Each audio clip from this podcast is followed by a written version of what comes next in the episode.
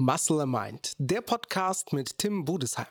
Ja, hallo und herzlich willkommen zu einem neuen Podcast hier bei Muscle and Mind.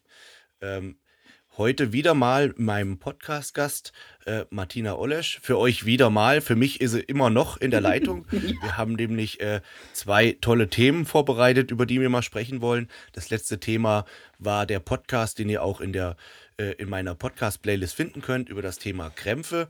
Ähm, und diesmal soll es über das Thema ähm, Entladen, Laden um einen Wettkampf herum, Entwässern etc. gehen. Ähm, also alles, was so die letzten Minuten, Stunden vor dem Wettkampf passiert. Ähm, das ist ein Thema, was jetzt sehr speziell für unsere Bodybuilder sind, aber vielleicht auch das eine oder andere interessant sein könnte für jemand, der mit Bodybuilding vielleicht gar keine Erfahrung hat, ähm, weil man hört ja immer nur, ja, die Bodybuilder, die trinken alle nichts und ähm, die fallen dann alle um und dehydrieren und äh, können sich nicht mehr bewegen und die dürfen eine Woche lang kein Wasser trinken. Das sind so die typischen Sachen, äh, die ich immer so gehört habe in der mhm. Vergangenheit. Äh, also erstmal herzlich willkommen, Martina. Herzlichen Dank für die Einladung. Hallo. Oder Frau Dr. Olisch ist besser gesagt. Ähm, ja. Muss ich ja allgemein vorstellen. Ähm, also, ja. ja, Martina, wenn wir über das Thema Laden eines Wettkampfs reden, ähm, erstmal vorneweg, wie bist du da eigentlich immer so gestimmt? Bist du eine, die sagt, okay, auf den letzten Metern so viel wie möglich Hokuspokus machen? Oder wahrscheinlich bist du auch eher so, dass man sagt, okay, Feintuning kann man machen, aber nicht zu viel am Ende? Ja, also wir haben ja alles durch von äh, Hokuspokus, aber so im Laufe der Jahre ist man schon eher darauf hingekommen, dass man sagt, Feintuning okay, aber sonst lassen wir es gut sein. Unbedingte Voraussetzung ist, dass man in der letzten Woche, die man ja neuerdings immer Peak Week nennt, dass man, wenn man in diese Woche reingeht, absolut fertig ist. In Wettkampfform. Und da gibt's nicht, ach, äh, das ist ja noch Wasser. Nee, meistens ist es Fett und das muss weg sein. Also wenn man nicht fettfrei ist, braucht man auch mit einer Peak Week überhaupt nicht anfangen. Da kann man nämlich nichts retten, was man vorher in der Diät versäumt hat. Genau, genau. Ähm, warum kannst du so gut über das Thema reden? Vielleicht für diejenigen, die das jetzt, die das jetzt äh, nicht wissen. Du warst ja selber mal auch mal eine Wettkampfathletin.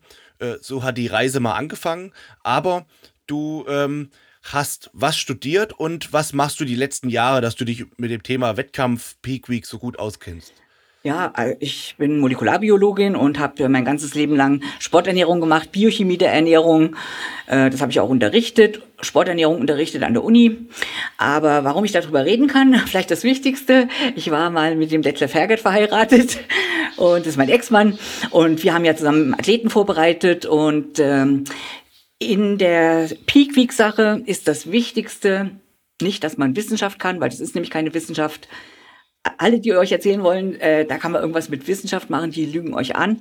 Und wenn sie euch irgendwelche biochemischen Zusammenhänge erzählen wollen, die da eine Rolle spielen und kommen euch mit so Sachen wie Natrium, Kalium, ATPase, die sie da beeinflussen oder irgendwelche anderen tollen Dinge, die wollen sich nur wichtig machen. Ich, ich schwör's euch, ich kenne die Stoffwechselwege, die da eine Rolle spielen und es ist keine Wissenschaft. Das ist so komplex. Das ist einzig und allein Erfahrung.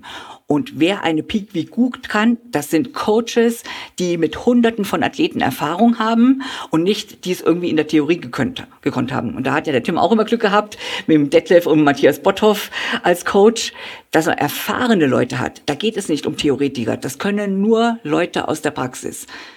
Nur. Genau, das ist auch, da bin ich auch immer sehr, sehr, sehr dankbar drüber, ähm, weil ich sage auch immer auf meinen Seminaren, ich habe das Glück gehabt, wenig Fehler machen zu müssen, weil ich einfach von Tag eins an so die richtigen Leute an meiner Seite hatte. Da kommt natürlich noch die Komponente hinzu, dass jeder Körper und Sportler anders ja. reagiert. Das heißt, da wird schon mal was ausprobiert, was ja. vielleicht auch mal in die Hose geht. Ähm, ja. Und es ist auch so, dass jeder Wettkampf anders ist, weil man einfach andere Lebensumstände hat, andere Bedingungen hat, mehr Muskulatur als beim letzten Mal oder so, ähm, was, was diese ganze Systematik auch wieder komplett verschieben kann. Ähm, aber meine Schule ist deine Schule und Detlefs Schule. Also ich habe von euch gelernt und äh, ich komme mir selber manchmal ein bisschen doof vor, wenn ich auf Seminaren bin und dann sind dann so, so ein paar, ich nenne es jetzt mal Coaches im Publikum und stellen mir dann Fragen, weil sie sich einfach im Publikum von allen so ein bisschen toll stellen wollen äh, über, was du eben gesagt hast, Kalium, Natrium hin und her und äh, ich sag dir dann, ich sag dann auch mal, also ich, ich, ich kenne deine Wissenschaft darüber jetzt nicht ich kenne nur meine Erfahrung oder die Erfahrung, die ich als Coach mal gemacht habe oder die Erfahrung, die ich von meinen Coaches mitbekommen habe. Und da kann ich dir äh, zu 100% zustimmen. Äh, da, darüber gibt es keine Wissenschaften, sondern das ist einfach und allein Erfahrung. Ähm, je mehr Menschen ich schon da miterlebt habe, desto mehr Erfahrung oder desto reicher ist mein Erfahrungsschatz. Ja. So meinst du das auch. Genau. Ne? Und je, also je mehr du eigentlich weißt von der Biochemie im Körper, desto unglaublicher äh, kommt es dir am Ende vor, dass das funktionieren kann. Also ich habe ja wirklich Einblick in die Stoffwechselwege und ja.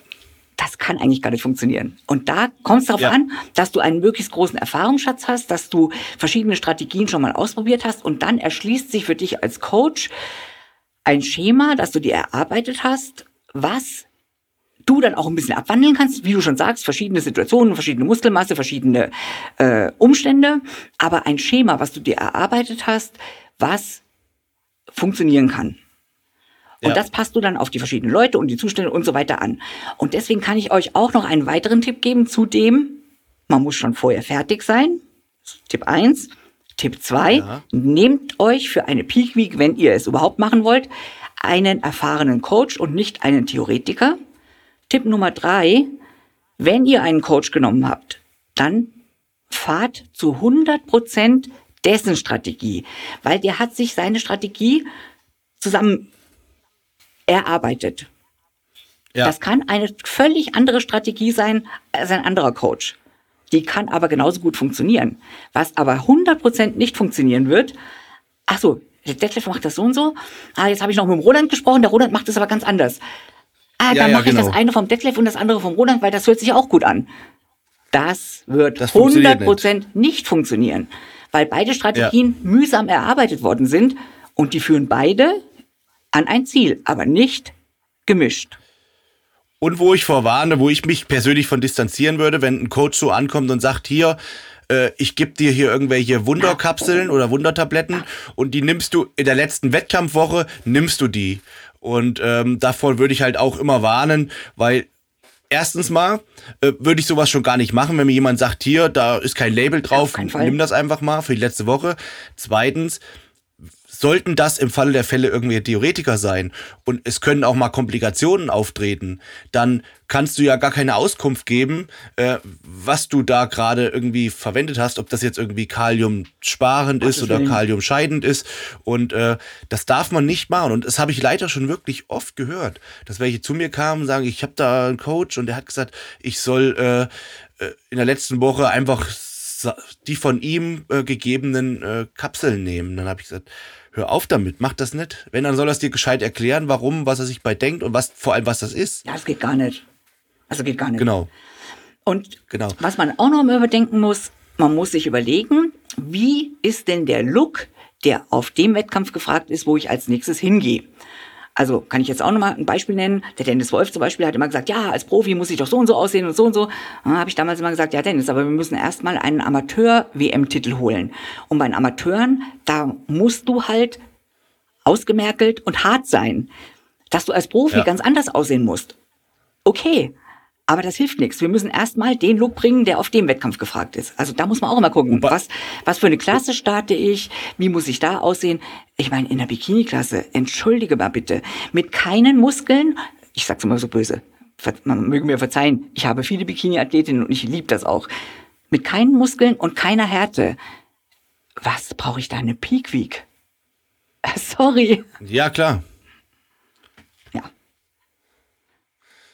So. Ähm, ja, jetzt warst du kurz bei mir Ach abgehackt, so. aber genau, mit keiner Muskel und keiner Härte, äh, was brauche ich da eine Peak Week? Das war das letzte, was ich gehört ja. habe. Und äh, ja, da hast du vollkommen recht. Das ist genauso wie das Thema, ähm, Thema Laden, wenn dann auch äh, kleine Men's Physik oder Bikini-Athleten dann so viel laden wollen, echt wirklich viel, wo ich dann sage, wo soll denn das rein in eure kleinen Keine süßen Muskeln? Muskeln so? kein Laden. So böse, Genau. ich sage immer so böse, ihr, seid, ihr wisst, dass ich es nicht so böse meine. Meine Athleten wissen, dass ich sie nie böse meine. Aber auch da muss man überlegen, wenn ich jemanden über Monate, das kommt ja auch dazu, wenn ich jemanden über Monate ohne Kohlenhydrate gehalten habe, was ich ja nicht befürworte, und dann soll der in der letzten Woche auf einmal laden. Möglichst noch an einem Tag. Äh, Ja, ja, wie genau. Soll, wie soll das gehen? Kann nicht funktionieren. Ne? Der Körper sagt dann, nee, Kohlenhydrate, was ist das denn? Genau. Geht überhaupt gar nicht. Also, da, und das sind ja Strategien, die würde ja ein Coach, der Erfahrung hat, auch niemals machen. Da, Ja. Genau. Käme ich noch zu einem Punkt, der ganz wichtig ist. Am Wettkampftag selber muss man geladen sein. Also man kann dann noch erhalten, aber man kann nicht mehr laden. Weil wenn man dann noch große Mengen essen muss und schon äh, Stresshormone im äh, Blut sind, und wer bitte hat keinen Stress, wenn er auf den Wettkampf geht, Erstens dauert die Glykogensynthese, also der Aufbau von äh, Muskelspeichern, Kohlenhydratspeichern, der dauert seine Zeit. Wenn der nicht geladen ist am Tag vor dem Wettkampf, äh, sorry. Und dann passiert Folgendes. Man hat vielleicht wenig Körperwasser, man hat vielleicht wenig Wasser zu trinken, je nach Strategie. Dann kommen die Kohlenhydrate aus dem Magen nicht mehr raus. Dann liegen die wie ein dicker Stein im Bauch. Und so sieht man auf der Bühne dann auch aus. Genau, man kann ja. den Bauch nicht mehr einziehen. Ja, Ja, ich habe das schon oft gehabt, wenn ich mal irgendwie jetzt als, als Profi oder als erfahrener Amateurathlet noch dann mal einen Wettkampf gemacht habe auf einer, einer Regionalmeisterschaft oder meist, wenn ich einen Gastauftritt gegeben habe, weil ich schon leider lang nicht mehr an so Regionalmeisterschaften teilgenommen habe. Da habe ich mich immer gewundert, was, was essen die da alle hinter der Bühne? Ich saß da mit meinen 100, 506 Kilo und essen Apfel und, und die sitzen da und essen Reiswaffeln und Honig drauf und Nutella und hast du nicht gesehen, so, boah, Wahnsinn. ist manchmal dem geschuldet, weil das Wiegen ja am Wettkampftag ist. Und wenn man sich reinzwängen musste in eine Klasse und man versucht dann noch mühsam, äh, also mit Gewalt reinzwängen. Was aufzufüllen, genau, ja, Aber das klar. geht dann nur noch flüssig. Also da kann man nur noch die hochmolekulare Maisstärke nehmen, mit ein kleines bisschen Salz drin und flüssig aufladen. Aber da haben sie alle wieder Angst wegen Trinken. Wäre jetzt auch noch mein Tipp. Mit dem Trinken da muss man nicht aufhören. Das hat man früher gemacht, aufgehört zu trinken. Da haben die Leute manchmal drei Tage nichts getrunken. Das wäre auch eine Strategie, die ich heute ablehnen würde. Nicht Ja. trinken. Das tut man nicht. Ja. Aber wenn man jetzt mal sagt, okay, wir, wir fangen mal an, eine Woche vor dem Wettkampf, also diese sogenannte Peak Week, und gehen das jetzt so systematisch vor, wie man, wie man vorgeht. Natürlich können wir jetzt nicht äh, eine Strategie jetzt hier sagen, die für jeden immer funktioniert, aber so ganz grob, damit sich auch Leute ein Bild machen können, die kein Bodybuilding betreiben. Also du fängst an eine Woche vorher und sagst, okay, ich reduziere erstmal mein Salz. Würdest du jetzt sagen, eine Woche vorher Salz ganz raus oder nur reduzieren auf äh, zwei, drei Gramm Salz? Ja, ich würde es als halt gar nicht reduzieren. Gar nicht reduzieren. Oder je nachdem, wie hoch du drin bist. Aber ein Athlet lebt ja davon, dass er Salz drin hat. Das Volumen Ja. lebt davon. Und- wenn du jetzt noch vielleicht noch die Kohlenhydrate, also man kann ja, an, äh, ich muss nochmal von vorne anfangen, man kann ja an verschiedenen Stellen Ja. manipulieren. Kohlenhydrate, Salz und Wasser, das wären die drei Faktoren, die in der letzten Woche zu manipulieren wären. Und bei den Ja. Kohlenhydraten gibt es ja zwei Strategien. Entweder man isst am Anfang der Woche viel Kohlenhydrate und geht dann zum Wettkampf hin runter. Das ist die ungefährlichere Variante. Weil wenn man sich überladen hätte, dann könnte man äh, schon wieder ein bisschen runtergehen zum Wettkampf hin und dann wäre schon das Wasser, was beim Überladen drin ist, wieder raus. Also ungefährlich nur in Form von äh, Form nicht Genau. versauen. Genau. Umgekehrt ist, da hätte man wahrscheinlich äh, mehr Erfolg beim Look, aber auch mehr Risiko, wenn man am Anfang wenig hat und am Ende zum Wettkampf hin dann mit den Kohlenhydraten hochgeht. Das würde super aussehen wahrscheinlich. Man könnte mehr rausholen, aber man hat auch mehr Risiko. Okay. Hm. Also das, Das ist dann quasi dieses typische Entladen Genau. und Laden. Genau. Ähm, und wenn ich das jetzt mache, das Entladen und Laden, sagst du jetzt das Salz ganz normal wie in, einer, wie in einem normalen Diättag drin lassen, würdest du sagen. ich würde generell über im Laufe der Diät das Salz gleich halten. Okay. Und- Und auch in der letzten Wettkampfwoche. Krass. Das habe ich zum Beispiel noch nie gemacht. Ich habe es immer reduziert, ganz rausgemacht. Hab, also früher zu Juniorzeiten habe ich es Genau. ganz rausgenommen. Hätte ich auch gemacht, früher. Und äh, in den letzten Jahren habe ich es nicht ganz rausgenommen, sondern immer leicht drin gelassen. So auf maximal 5 Gramm, also 3 bis 5 Gramm habe ich dann immer reingegangen. Ja, das ist mehr als die meisten in der Diät essen. ja. Okay, ja. Gut, ich bin, da, bin natürlich auch eine schlechte Referenz für die ja, meisten. Ja, eben. Deswegen, da muss man immer gucken, von wie viel kommt man. Also, also genau. also mit 5 Gramm Salz ist man auf jeden Fall gut dabei. Okay, und wenn du jetzt sagst, äh, ungefährliche Variante oder gefährliche Variante, das heißt äh, Kohlenhydrate am Anfang raus oder am Anfang drin lassen oder am Ende raus. Äh, was würdest du immer bevorzugen? Oder sagst du auch immer, es kommt drauf an, auf welchen Athleten, welcher Athlet vor mir steht? Ja, also wenn man jetzt sagt, ich habe einen, von, mit dem ich das schon ein paar Mal gemacht habe, und ich habe so einen richtigen Schwergewichtler, wo man vielleicht nicht unbedingt jeden Strich sehen muss, bis aufs letzte geteilt, da würde ich äh, zum Ende hinladen ja. Und wenn ich jemanden habe, wo man sagt, also Classic Bodybuilding und so, und äh, da bei der deutschen Meisterschaft, dann würde ich sagen, okay, ich äh, gehe dann schon lieber wieder einen Tag vorher mit den Kohlenhydraten raus. Ja. Dass der lieber einen Strich okay. mehr hat. Lieber auf Kosten vom Volumen Strich mehr. Okay, und dann dieses Auftrinken eine Woche zuvor, also dass man ab Sonntag oder Samstag oder, oder Montag vor dem Wettkampf, dass man anfängt, eine Woche lang extrem viel zu trinken. Das würdest du aber trotzdem Nein. Äh, weiter Nein, so machen. Würde ich nicht machen. Würdest du auch nicht mehr Nein, so machen? Würde ich nicht mehr machen. Aus dem einfachen Grund. Ähm, also, wenn ein Athlet zu Beginn der Peak Week gut aussieht, fettfrei und es fehlt ihm vielleicht nur ein bisschen an Volumen, dann versuche ich den doch nicht an 100.000 Stellen zu einem Risiko auszusetzen.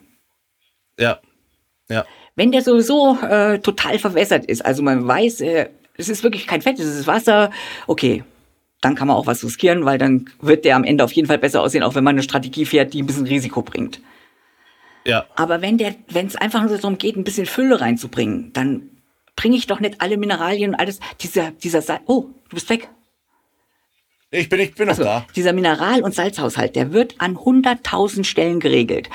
Und ich sage nur mal ein Beispiel damit man sich es mal vielleicht mal vorstellen kann. Da gibt es ja ein Hormon, das heißt ADH, und das macht, ja. das hat eine ganz kurze Halbwertszeit von Minuten praktisch. Und das ja, führt, ich, ich das führt dazu, dass man aufhört zu pinkeln.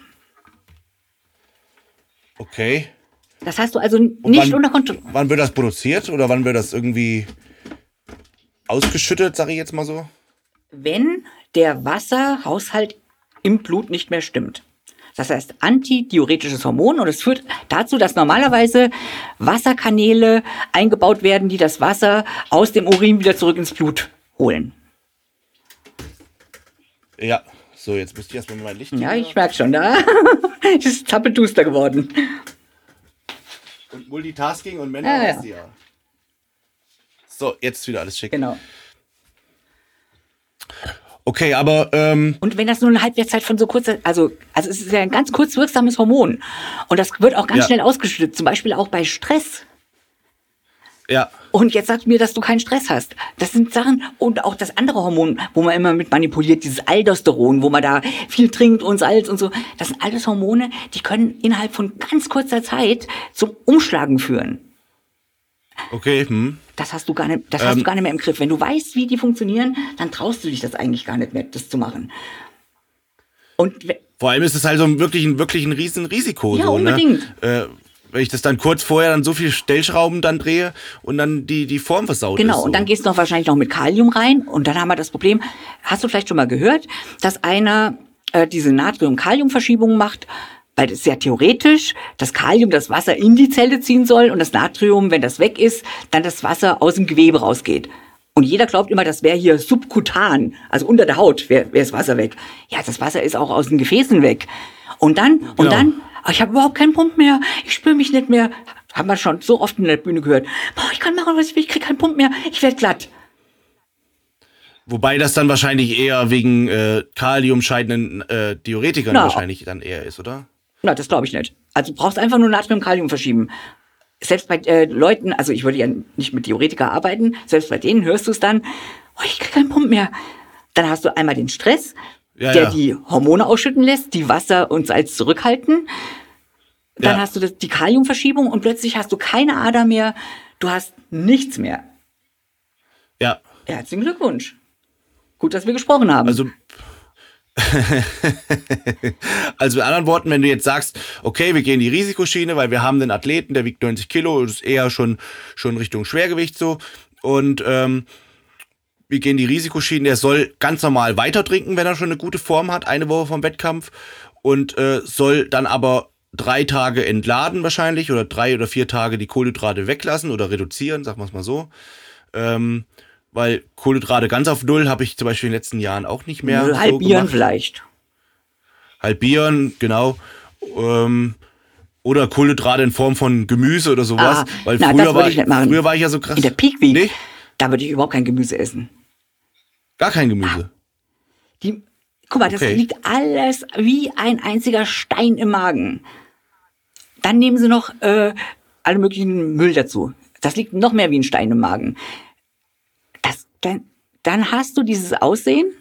Da kommst du wieder mit deinem äh, komischen Diuretikerzeug dazu, wo dann gar nichts mehr Ja. funktioniert. Das ist dann das typische Aussehen. Flache Muskulatur und ein Kessel, als ob sie eine Waschmaschine verschluckt hätten. Kann ich dir genau sagen, welche äh, Sachen da manipuliert worden sind Okay, weil krass. der Darm sich nicht mehr bewegt und dann kannst du auch nichts mehr laden.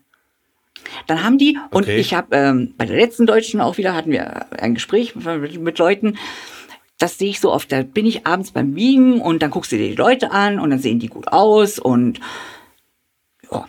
Und dann kommst du am nächsten Morgen, kommen die auf die Bühne raus und dann denkst du dir, ja, Was hat der jetzt gemacht? da weiß ich genau, was da über Nacht gelaufen ist. ja, ja. Und wenn die dann sagen, ja, dann bin ich auch schon gefragt worden und dann habe ich auf den Punkt denen auf den Kopf zugesagt, was die über Nacht gemacht haben. Und dann, dann wurden Ja. die Augen groß. Ja. Aha. und dann habe ich gesagt, wenn du so gegangen wärst, wie du gestern beim Wiegen ausgesehen hast. Ja. Ja, da war ich aber doch noch ein bisschen flach. Stimmt. Da hätte ein kleines bisschen mehr Volumen reingekonnt, aber es ist nichts zu dem, wie du heute auf der Bühne ausgesehen hast. Ich muss sagen, das ist halt auch äh, in meinem Kopf immer verankert. Das ist, glaube ich, auch ganz natürlich, dass man versucht, wirklich auf den letzten Metern, da kann ich jetzt noch mal was Ja, rausholen. ja. So. Ich habe immer wieder, immer Ja. wieder, immer wieder. Ähm, ich habe, wir haben auch schon Sachen gemacht mit diesem Burgerladen, wo man dann denkt, äh, ich, ich, äh, ich entlade richtig hart und dann lade ich mit einem Burger, also mit einem, mit einem Scheiß Ja. und dann durch das Fett und das Salz irgendwie, dass man dann besonders adrig und prall und alles wird. Das, das kann mal gut gehen, aber das Risiko ist einfach zu Ja, hoch. vor allen Dingen, äh, ich bin ja total gegen äh, mit Scheiße laden, sorry für das Wort, äh, Ja, aus ja. folgendem Grund. Erstens ist es nicht mehr reproduzierbar, weil du wirst nie wieder den gleichen Burger finden und du wirst nie wieder das gleiche Schema nochmal fahren können, wenn es gut gelaufen ist. Deswegen wird, bin ich immer der Meinung, du sollst, also ich bin ja Wissenschaftler, sorry, aber da kommt er wieder durch. Ja. Äh, ich würde Ja. immer wissen wollen, wie viel Salz war denn da wirklich drin. Ich würde immer die Butter nehmen, dann wüsste ich auch, wie viel Butter war denn da drin. Und, ähm, und Reis oder was du halt sonst auch immer gegessen hast, damit es nicht zu Magen-Darm-Problemen kommt, also keine neuen Lebensmittel einführen und definierte Mengen, damit ich weiß, ah, das habe Ja. ich mit dem schon mal gemacht, vielleicht funktioniert es beim nächsten Mal auch. Keine Garantie, aber den gleichen Burger, die gleiche Pizza findest du nie mehr wieder am nächsten Wettkampfort. Ja, ich hatte das erst in New York letztes Jahr. Ich habe äh, in San Marino war das so, dass ich einen Amateurwettkampf mitgemacht habe, hatte den gewonnen und äh, dann wurde ich gefragt, ob ich den nächsten Tag bei den Profis starten will. Dachte ich, ja, cool. Habe jetzt äh, quasi die ganze, habe jetzt schon meinen Wettkampf hinter mir und äh, bei den Profis musste eh voll und prall kommen, da kommt es Genau. nicht so drauf an.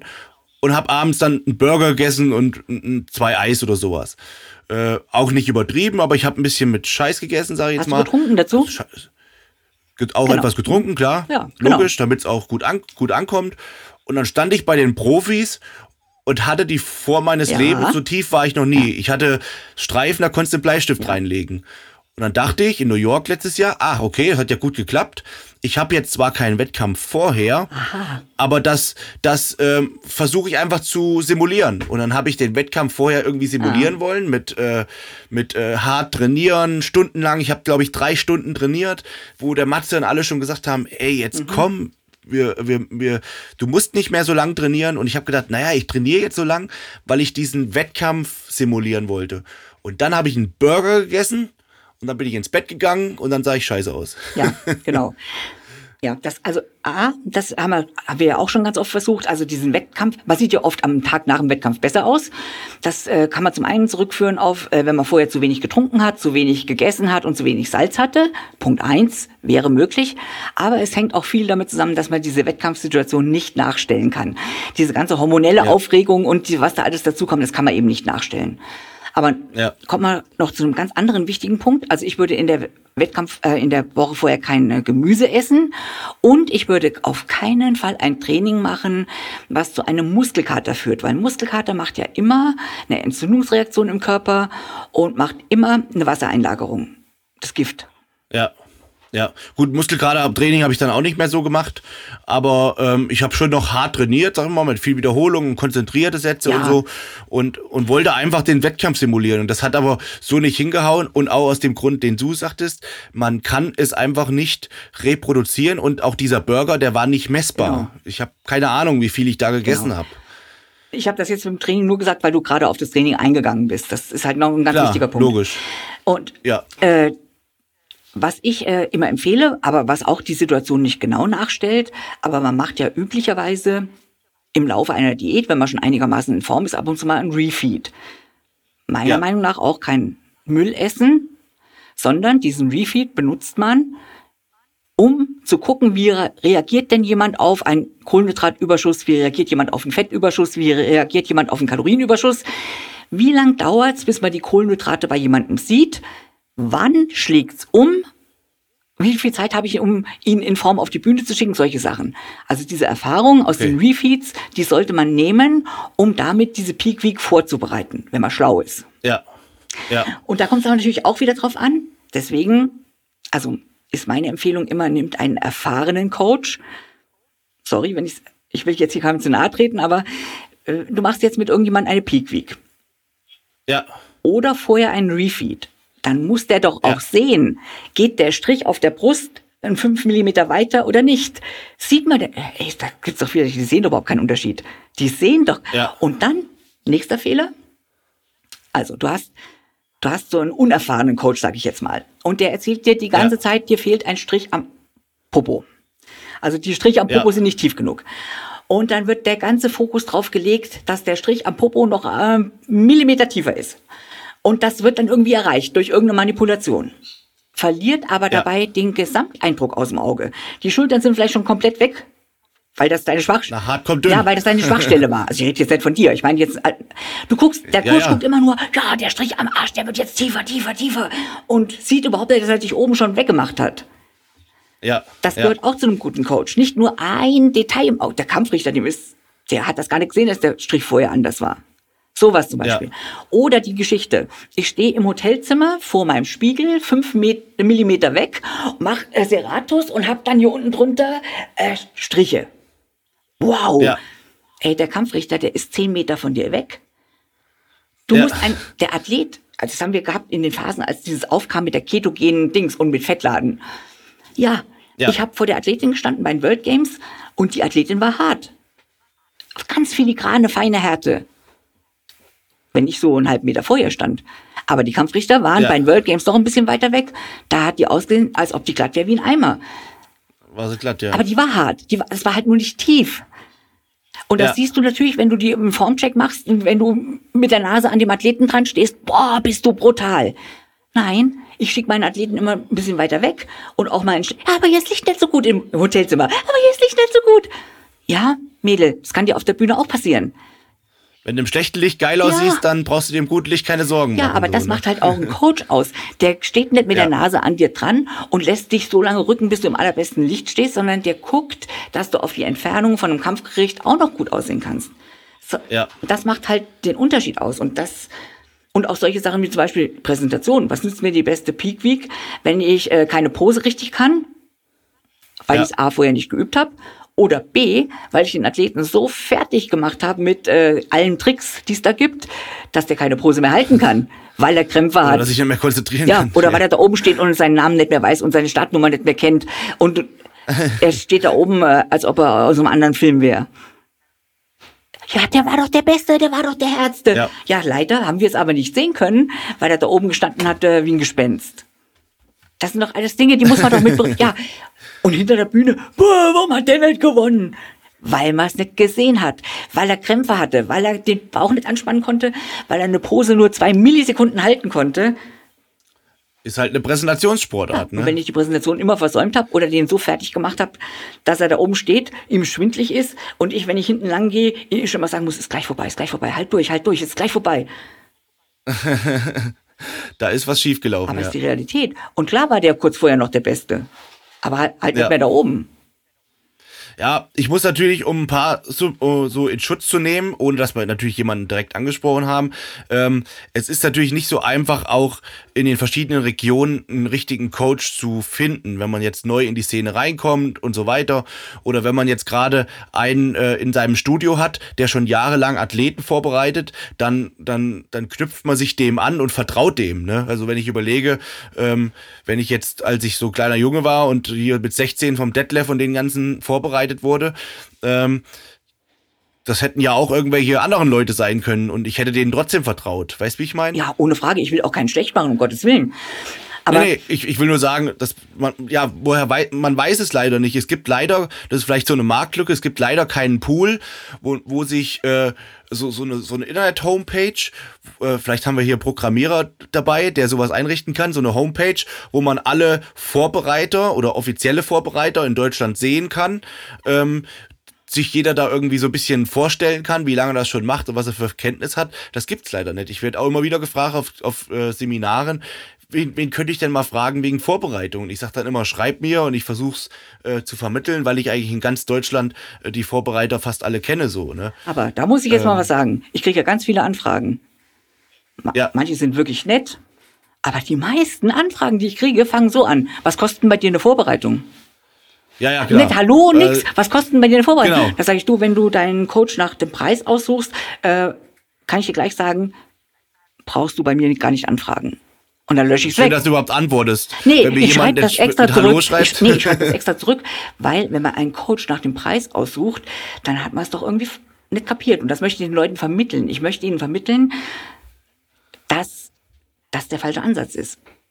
Ja, ja, klar. Ich meine, klar ist es legitim, äh, da auch irgendwann mal nachzufragen, Unbedingt. wie, wie, wie teuer wird's mich, aber ähm, ich, ja, also das Ding ist von vornherein schief gelaufen. Erstmal Hallo. Und wenn mir jemand schreibt auf meinen Kanälen und schreibt, äh, ey Tim, ich hätte mal Bock mit dir zu trainieren, naja, dann trainier allein. Ich habe da keine Lust drauf. Also wenn jemand mit, mich, mit, mir, mit mir schreiben möchte oder mir irgendwas mitteilen möchte, kann er mich ganz normal, so wie ich das, so bin ich halt erzogen worden mit Hallo und Ja, ich brauche keinen Herr Budesheim, aber so ein bisschen Ordnung muss schon sein, finde ich. ja. ja, aber zu dem Thema äh, ja, Laden, Entladen, Peak Week, ähm, haben wir jetzt schon vieles gesagt. Also es gibt quasi die äh, risikohafte Variante oder die mit weniger Risiko. Ähm, und jetzt habe ich halt eins gewählt. Jetzt sage ich jetzt mal, jetzt habe ich das gewählt, dass ich eben das Risiko gehe und äh, entlade und dann kurz vor dem Wettkampf lade. Dann mache ich es immer so, dass ich über zwei Tage lade und dann auch dabei mein, mein Gewicht auch ähm, Ja. im Auge behalte. Kannst du mir ja sagen, ob das richtig oder falsch Ja. ist? Weil ich. Ah, da hast du die Ja, Fettchen. jetzt hat der Heinz die gefüttert und jetzt machen die hier das alles äh, unsicher. Die wollen jetzt, die, es gibt nichts Neugierigeres als Frettchen. Hm. Ähm, auf, Ein- wie ein- viel schwerer wirst du denn? Beim Laden. Ähm, also es ist so, dass ich halt beim Entladen erstmal gar nicht so viel Gewicht verliere, meistens nur so ein, zwei Kilo. das sind- es ja. gibt ja welche, gibt ja welche beim Entladen, die stürzen im Gewicht so ein bisschen runter, aber das habe ich nie. Ähm, dann habe ich, dass ich relativ gleich bleibe mit dem Gewicht äh, zum, zum Ende vom Entladen. Und dann mache ich es immer so, wenn ich den ersten Tag lade, dann lade ich moderat und wiege mich abends und wiege mich dann, also ich wiege mich morgens, dann lade ich, dann wiege ich, wiege ich mich abends und dann wiege ich mich wieder morgens. Und wenn ich dann leichter geworden bin, dann sage ich, okay, alles klar, mein Körper hat es gebraucht, der hat es einfach benötigt und dann lade ich nochmal. Wenn ich zum Beispiel schwerer geworden bin oder das Gewicht ist gleich geblieben, dann lade ich eigentlich gar nicht nochmal äh, speziell. Dann esse ich vielleicht den nächsten Tag nochmal eine normale Menge an Kohlenhydraten, aber nicht mehr. Äh, so mache ich das immer. Und wenn ich halt jetzt leichter geworden bin, dann sage ich, alles klar, der Körper hat es gebraucht, äh, dann lade ich nochmal. Äh, und das muss man einfach immer so ein bisschen entscheiden, so Pi mal Daumen, wie viel man dann nochmal lädt. Was ich auch gern mache, dass ich, wenn ich jetzt entladen bin, dass ich dann trainiere und dann meine Kohlenhydrate nach dem Training Genau. esse. Genau. Und dann nächsten Tag tr- trainiere ich wieder und esse wieder meine Kohlenhydrate nach dem Training. So habe ich es jetzt immer gemacht. Ähm, und so bin ich immer ganz gut gefahren. Ich habe auch immer trainiert bis einen Tag vom Wettkampf, aber eigentlich, weil ich es halt brauchte für den Kopf. So kein riesen äh, Akt mehr gemacht, aber so ein bisschen durchgepumpt. Das mache ich gerne bis einen Tag vom Wettkampf. Ja, äh, ganz wichtiger Punkt auch, ein Fehler, den viele machen, ist, wenn die anfangen zu laden, dass dann plötzlich das äh, nur noch mit Liegen verbunden ist. Also das geht überhaupt auf gar keinen Fall. Das kann ich gar nicht so. Ah, das können aber viele. Äh, liegen und essen. Ich habe dann das Gefühl, ich habe dann das Gefühl, das verdaut dann alles gar nicht so richtig, weil wenn ich mich bewege, dann habe ich auch irgendwie auch eine bessere Darmbewegung etc. Auch, ne? Erstens das und außerdem kommen die Kohlenhydrate viel besser in die Muskulatur.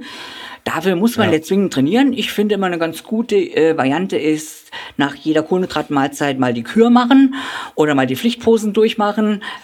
Wenn man jetzt keine Kür hätte zum Beispiel, aber das wäre Ja. eine gute Variante. Ja, das ist auch cool. Stimmt, das hast du recht, das ist auch cool.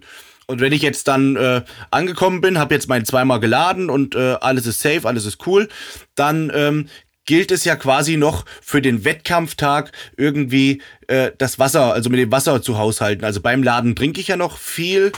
Ähm, dann würde, bist du aber kein Fan, bis einen Tag vorher noch viel trinken und dann Trinkstopp machen. Da bist du jetzt kein Fan von. Du sagtest ja relativ gleich durchtrinken. Ja. Zumindest am Wettkampftag nicht aufhören zu trinken. Und wenn man gut aussieht, gibt's ja auch keinen Grund, dass man jetzt sagt, äh, ich muss mit Trinken aufhören. Weil das Wasser geht ja nicht aus dem Körper raus, weil man aufhört zu trinken. Ja, okay. Aber da brauchen wir wirklich einen Coach, weil da, das merke ich halt, dass ich mich auch immer wieder damit schwer tue, dann einfach mit Trinken, dass ich dann so ein bisschen vorsichtig einfach bin. Ja, so, ne? das ist oft so. Und ähm, ein ganz wichtiger Punkt ist, das hat man vielleicht auch schon mal bei sich selber bemerkt. Und wenn man das mal bei sich bemerkt hat, dann darf man den Fehler nicht nochmal machen. Wenn man aufhört zu trinken, hört man meistens auch auf zu pinkeln. Und wenn das mal passiert ist, dann weiß man, dass man das falsch gemacht hat und dass man wenigstens in kleinen Schlucken immer mal wieder weiter trinken muss, um den Fehler nicht nochmal zu begehen. Okay. Okay, hm.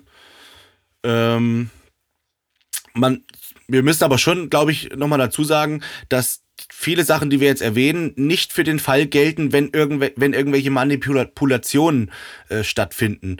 Äh, dann ist das Ganze ganz anders zu betrachten wieder. Wenn jetzt zum Beispiel, es gibt ja welche, die laden mit Insulin und äh, nehmen Diuretika und lauter so Sachen, dann kann man das, das System natürlich jetzt nicht so anwenden, wie wir das jetzt so grob beschrieben haben, sondern dann muss man es dann einfach diesen, nennt es jetzt mal medikamentösen Dingen anpassen. Ja, da bin ich raus. Ja, da bin ich auch raus, definitiv. Aber ähm, man muss es, glaube ich, erwähnen, dass äh, jetzt andere, äh, welche denken, wie du das vorhin auch gesagt hast, die hören so ein bisschen auf den einen Genau. Coach. Der eine Coach sagt, äh, ja, du musst laden und musst dir äh, irgendwelche Einheiten von Insulin dazu führen. Und ähm, und der andere Coach sagt oder, oder irgendein Bekannter sagt, ja, äh, hör aber auf, Kohlenhydrate zu essen. Du darfst keine Carbs mehr essen. Und wenn jetzt jemand Insulin nutzt und isst dann keine Kohlenhydrate mehr, dann kann das für den übel ausgehen. Ähm, habe ich auch null Erfahrung mit und kann ich auch immer jedem nur abraten, da irgendwie diesem Insulinladerei etc. Aber ich wollte es wenigstens nicht unerwähnt lassen, dass es welche gibt, die das äh, so veranstalten. Äh, auch der, Aber das ist ein anderes Thema. Auch der Einsatz von Diuretika, der kann sehr leicht tödlich enden. Ja, ja. Also nur, dass wir das erwähnt haben, dass man da auf jeden Fall besonders Acht geben sollte. Äh, keine Wunderpille nehmen einfach so, sondern immer alles gut hinterfragen und äh, sich informieren und so weiter. Ähm, aber was ich zum Beispiel immer bei mir feststelle, dass das auch wie so eine Challenge manchmal ist. Also jetzt ist es nicht mehr ganz so, weil mein, mein Erfahrungsschatz natürlich auch etwas gestiegen ist. Aber ich kann mich dran erinnern, als ich zum Beispiel auf der Männer-WM gestartet bin in Brasilien dann habe ich mal so für mich persönlich die Erfahrung gemacht, dass ich während einem Flug oder während einer Reise weniger Wasser ziehe, wenn ich während der Reise nicht lade, also Unbedingt, entladen ja. reise. Ähm, das habe ich mal für mich so rausgefunden, weil ich habe auch einmal, da bin ich zu früh vor dem Wettkampf oder zu, zu spät vor dem Wettkampf hingeflogen und habe dann während dem Flug etc. habe ich dann auch laden müssen, weil dann direkt einen Tag später der Wettkampf losging. Äh, das ging damals nicht anders. Und dann habe ich auch total Wasser gezogen etc. Hatte dann echt Probleme, das rauszubekommen. Und nach Brasilien war echt ein weiter Flug. Da habe ich dann so gemacht, dass ich während dem Flug entladen gereist bin. Genau. Also, Und dann, als ich dann ankam, das wollte ich noch fertig sagen, äh, war das für mich wie so eine Challenge. Da dachte ich so, naja, jetzt, ich war echt schon brutal hart. Es war schon etwas flach, aber ich habe ja nie Probleme, jetzt irgendwie groß prall zu werden. Und dann war das wie so eine Challenge. Wie lange halte ich es noch aus, die Kohlenhydrate wegzulassen? Und da habe ich dann echt wirklich bis einen Tag vorher die Kohlenhydrate weggelassen und habe mich dann auch kaum getraut, dann groß zu laden. Und dann zu kurz vorher dann gedacht, ah scheiße, jetzt, jetzt muss ich aber, jetzt muss ich aber die Kohlenhydrate essen. Und dann äh, war das Wasser unter der Haut und ich sah aus wie so ein glatt, glatter Vogel. Ja, also der, der Ansatz war sehr gut. Wenn man äh, eine weite Strecke fliegt vom Wettkampf, dann würde ich immer raten, auch generell, das gilt auch für Normalos, wenn man fliegt, dass man da sich eiweißreich ernährt und die Kohlenhydrate weglässt, weil durch den Unter Unterdruck beim Fliegen sickert ja das Wasser aus den Gefäßen ins Gewebe. Ja. Und wenn man dann die Möglichkeit hat, durch äh, das Laden mit Kohlenhydraten oder einfach durch Kohlenhydrate essen, wenn man gelandet ist, dann kann man das dem Ganzen wieder ein bisschen entgegenwirken, weil man zieht ja nicht wirklich Wasser, sondern das Wasser ist einfach nur an der falschen Stelle. Das, Ja, also man genau. hat ja nicht mehr Wasser, wenn man nicht, sondern es ist einfach nur falsch verlagert. Und das läuft dann wieder einfach Ja. dahin zurück, wo es hingehört. Und wenn man dann laden kann, dann ist es gut. Aber was du gemacht hast, du hast natürlich dann den richtigen Zeitpunkt verpasst. Und wenn man so lange ohne Kohlenhydrate ist, dann muss der Stoffwechsel erst wieder dieses Einlagern von Kohlenhydraten in der Muskulatur, die praktisch die Ausstattung, die er dafür braucht, die muss er erst wieder neu aufbauen. Und das, das dauert länger, als du die ihm Zeit gegeben hast. Ja, Ja. klar. Das, damals ist Serkan Setin, hat damals schon ständig geladen. Und für mich war das immer so eine, der hat dann immer schon gefragt, willst du nicht mal ein paar Kohlenhydrate essen? Und für mich war das dann so eine Challenge. Habe ich gesagt, ah nee, ich warte noch, ich warte noch, ich Ja, das warte noch. andere Und hab dann immer der noch Serkan. hart gemacht, hart gemacht, hart gemacht und ein bisschen geht noch. Und dann war ich schon total verballert im Kopf. Mhm. Aber ich habe gedacht, ah, so einen Tag schaffe ich noch. Ähm, ja, das ist halt das andere Extrem. Äh, nicht zu empfehlen, aber aus Fehlern lernt man.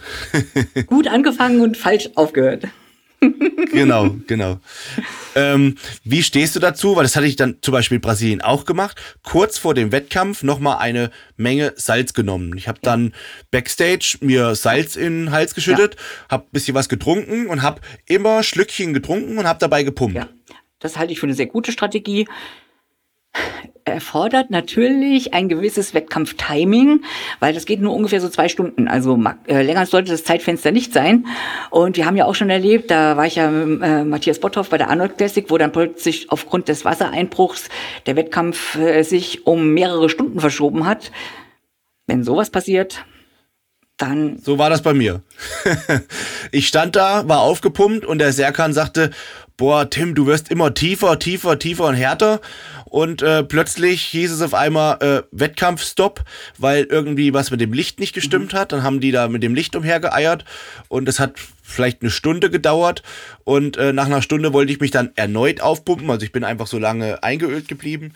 Und äh, ja, dann war die tolle Härte äh, AD. Genau. Genau. Also das geht nur auf einem Wettkampf, wo man weiß, also Deutsche Meisterschaft zum Beispiel, äh, da gibt's ja mal- vielleicht mal ein paar Minuten hin oder her, aber äh, auf Ja. einem internationalen Wettkampf, wo alles möglich ist, da geht ja auch manchmal dann die Blase, geht dann essen, also hier unsere, also die Offiziellen, klar. die machen dann plötzlich mal eine Pause, gehen. Äh, Klar müssen Kampfrichter was essen, logischerweise, aber wenn du dann gerade im Aufpumpen bist, ähm, Genau. Ähm, also da muss man einfach, einfach sagen, dass das sehr, sehr viel Timing ist und äh, auch ein bisschen Glückssache. Ja. Kann ja Glückssache, dass alles äh, hinhaut, dass, dass man wenig aufgeregt ist, nicht ganz so aufgeregt ist und dass alles klappt und gut geht. Das ist einfach Glückssache und äh, das ist leider nicht immer gleich. Ja, Ne? und deswegen sollte man auch auf äh, Booster oder sonstige Sachen verzichten, weil das, was man sonst zum Training braucht, um sich aufzuputschen, wenn man da drauf steht, äh, im Wettkampf sollte man ausreichend aufgeregt sein, dass man da solche Sachen nicht braucht.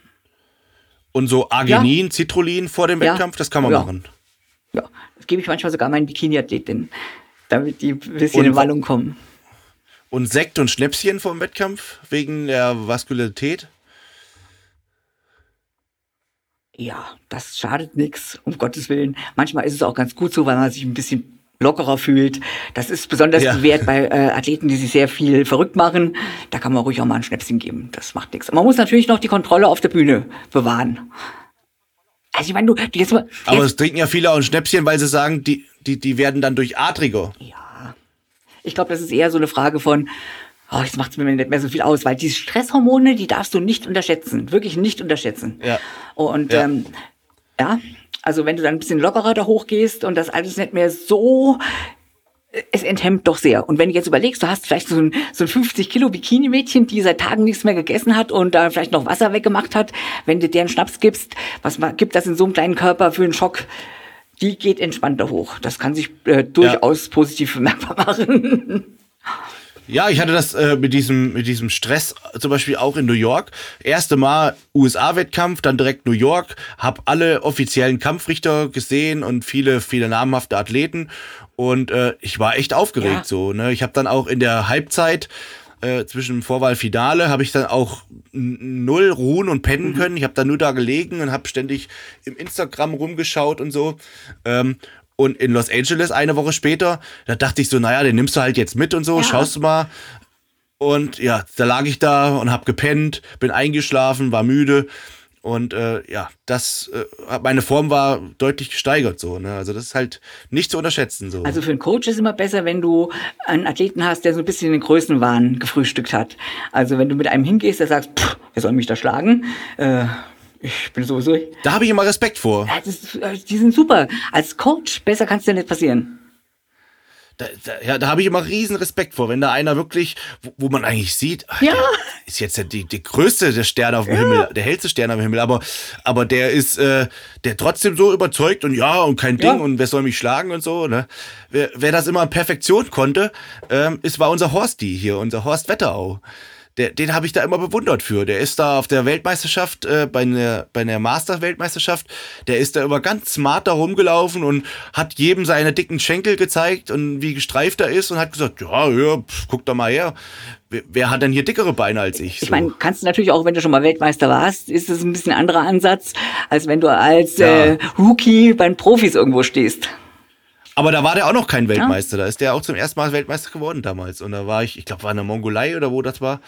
Äh, und da habe ich immer schon gesagt, oh, von dem Horst, ey, riesen Respekt, wie der das alles so wirklich smart alles so wegsteckt. Und mir, mir können 500 Leute sagen, ey, du brauchst dich gar nicht hinzustellen, du hast trotzdem schon gewonnen, weil die Ja, Form das, einfach das geil gilt war. ja nicht. Also da habe ich, das würde ich auch nie zum Athleten sagen. Nein. Das ist furchtbar. Macht ja noch mehr Druck. Das ist, das ist auch furchtbar, aber ich wollte damit nur sagen, wir können 100 Leute sagen, und wo ich auch weiß, die sind sehr Ja, ja. kritisch, dass ich so geil aussehe und Form gut ist und ich, bin- ich gehe trotzdem um die Ecke rum und denk, ey, der erzählt nur Scheiß hier, ne? Ich, überhaupt nichts habe ich, ne? Ähm, ich, ich bin da irgendwie so ein bisschen, ich, ich bin verbissen bis in letzte Sekunde. Also selbst wenn ich einen Pokal in der Hand habe, dann muss ich erst um die Ecke rum sein, damit ich es überhaupt glauben kann. Mhm, Ja. ja, mit so Athleten ist es dann schwieriger, weil die schlechter die Form halten. Ja, ja, ja. Ja, cool, auf jeden Fall. Äh, ich denke, das war schon mal sehr interessant. Also auch zum einen für, für Wettkampfathleten, die äh, vielleicht so das ein oder andere Tipp mit hier rausnehmen wollen.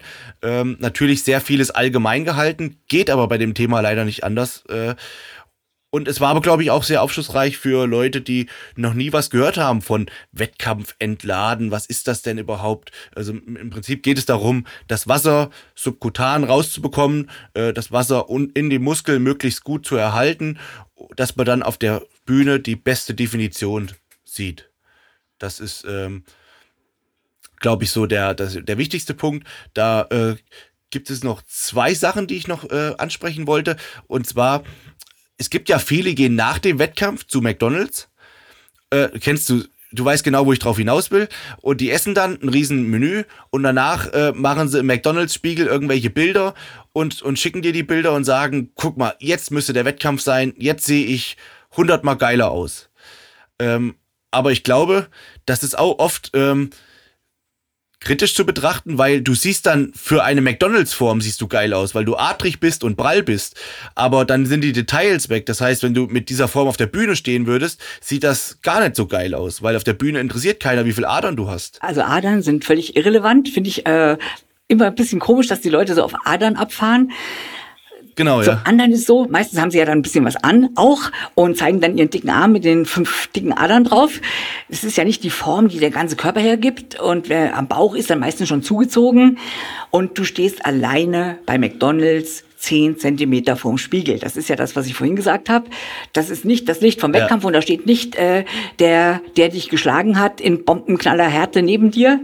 Das ist das eine. Ja. Und zum anderen mag das sicherlich was dran sein, wenn das vorher einer war, der nichts trinken durfte, kein Salz essen durfte, dass der nachher für Millisekunden vorm Spiegel eine bessere Form hat als auf der Bühne. Das kann durchaus möglich sein.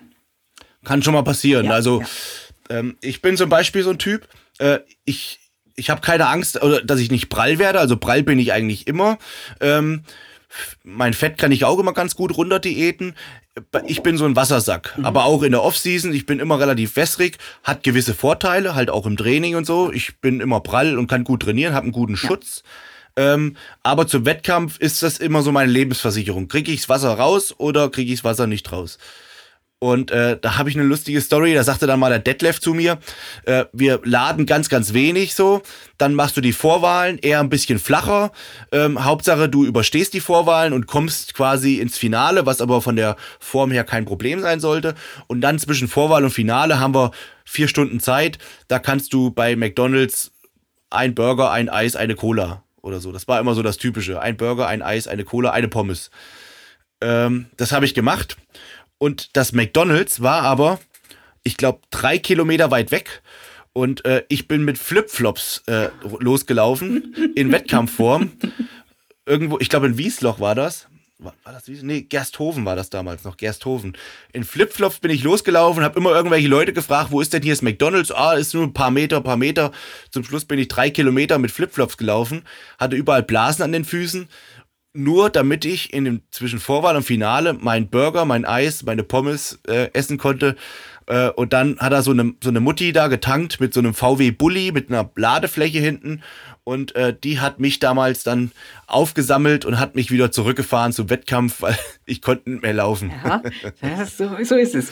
Und wenn du das mit Bikini-Athletinnen machst oder mit irgendwelchen anderen, die ein bisschen labil sind, dann kann das nämlich auch eskalieren. Dass die dann einfach sich so aufregen deswegen. Ja, dass das Essen eskaliert. Wenn du, ja. Ach so. Das ist, Aber wenn der Coach sagt, ein Burger, ein Eis, eine Pommes, dann gibt's das auch nur. ach so. Okay. Also bei mir war das Ja, immer ja. so. Was der, was der Coach sagt, ist Gesetz. Das ist Regel Nummer eins. Äh, Genau, Regel Nummer eins. aber ich bin aber alte Schule gewöhnt. Ja. ähm, ja, das war doch schon mal sehr, sehr interessant auf jeden Fall. Ähm, mir fällt jetzt gerade nichts ein, was ich dir zu diesem Thema noch so entlocken könnte. Ähm, vielleicht fällt dir noch was ein. Ansonsten freuen wir uns natürlich, wenn ihr unseren Podcast oder diesen Podcast auch ein bisschen publik macht und äh, vielleicht mal in eurer Story postet. Äh, besucht gern mal die Dr. Martina Ollesch auf ihrem äh, Instagram-Kanal. Martina Ollesch heißt der, glaube ich, ganz normal, ne? Martina Da habe ich jetzt einen, Doktor draus gemacht, weil mich jemand darauf aufmerksam gemacht hat, dass ich mich abheben muss. Stimmt, ich habe es, glaube ich, sogar gesehen, Genau. ja. Ähm, und dein, dein YouTube-Kanal, den verlinken wir auch. Wie, wie heißt der? Olesch's Power TV. Olesch's Power TV. Ähm, also schaut da mal rein und äh, checkt das mal ab. Da gibt's viele, viele interessante Videos von der Martina. Ähm, Finde ich nicht selbstverständlich, dass sie wirklich so viel Wissen äh, preisgibt. Das zeugt halt wirklich davon, dass sie das mit Herzblut macht, einfach mit Leib und Seele. Das, ihr, ihr, das macht sie schon ihr Leben lang. Und äh, das finde ich ganz, ganz toll. Also erstmal vielen Dank dafür. Weil Dankeschön. auch ich schaue mir diese Videos immer gerne an. Und ähm, schau dann einfach, was ich aus, aus diesen Videos dann quasi für mich jetzt noch optimieren kann.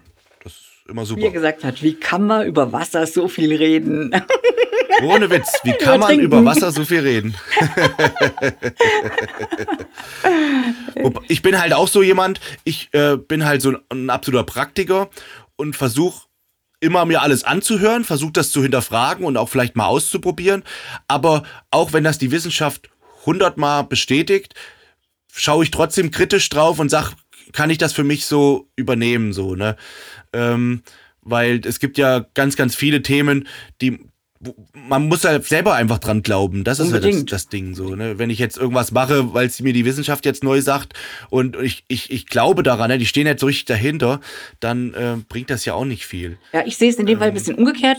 Ich mache ja ganz viel aus der Praxis und freue mich dann immer, wenn ich dann was finde, wo die Wissenschaft das Ja. bestätigt, dass wir das, was wir schon immer machen, richtig machen. So rum sehe ich das. Das stimmt. Und im, äh, auf YouTube und so gibt's ja genug Leute, die aus der Praxis sprechen.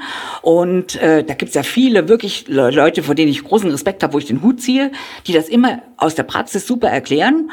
Und ich freue mich dann, wenn ich unsere Sachen dann mit der Wissenschaft untermauern kann. Also ich versuche immer die Ja, zu wenn das sein. deckt so, ne? Ich versuche immer die zu sein, die das, was die Bodybuilder schon lange wissen, jetzt dann mit der Wissenschaft bestätigen kann. Dass die nicht immer an den Kahn Ja. fahren können. Wir blöden Bodybuilder, sondern ich versuche das Backup Ja. für die zu liefern. So.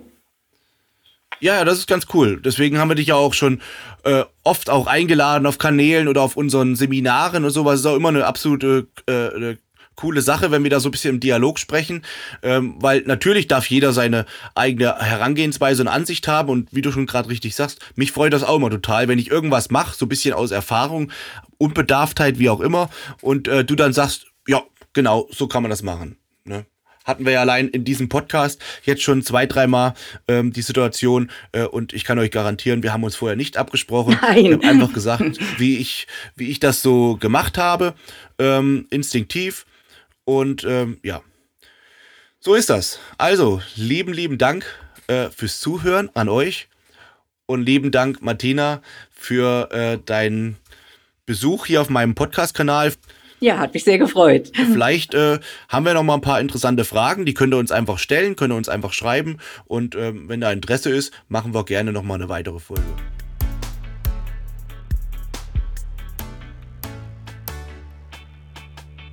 Muscle and Mind, der Podcast mit Tim Budesheim.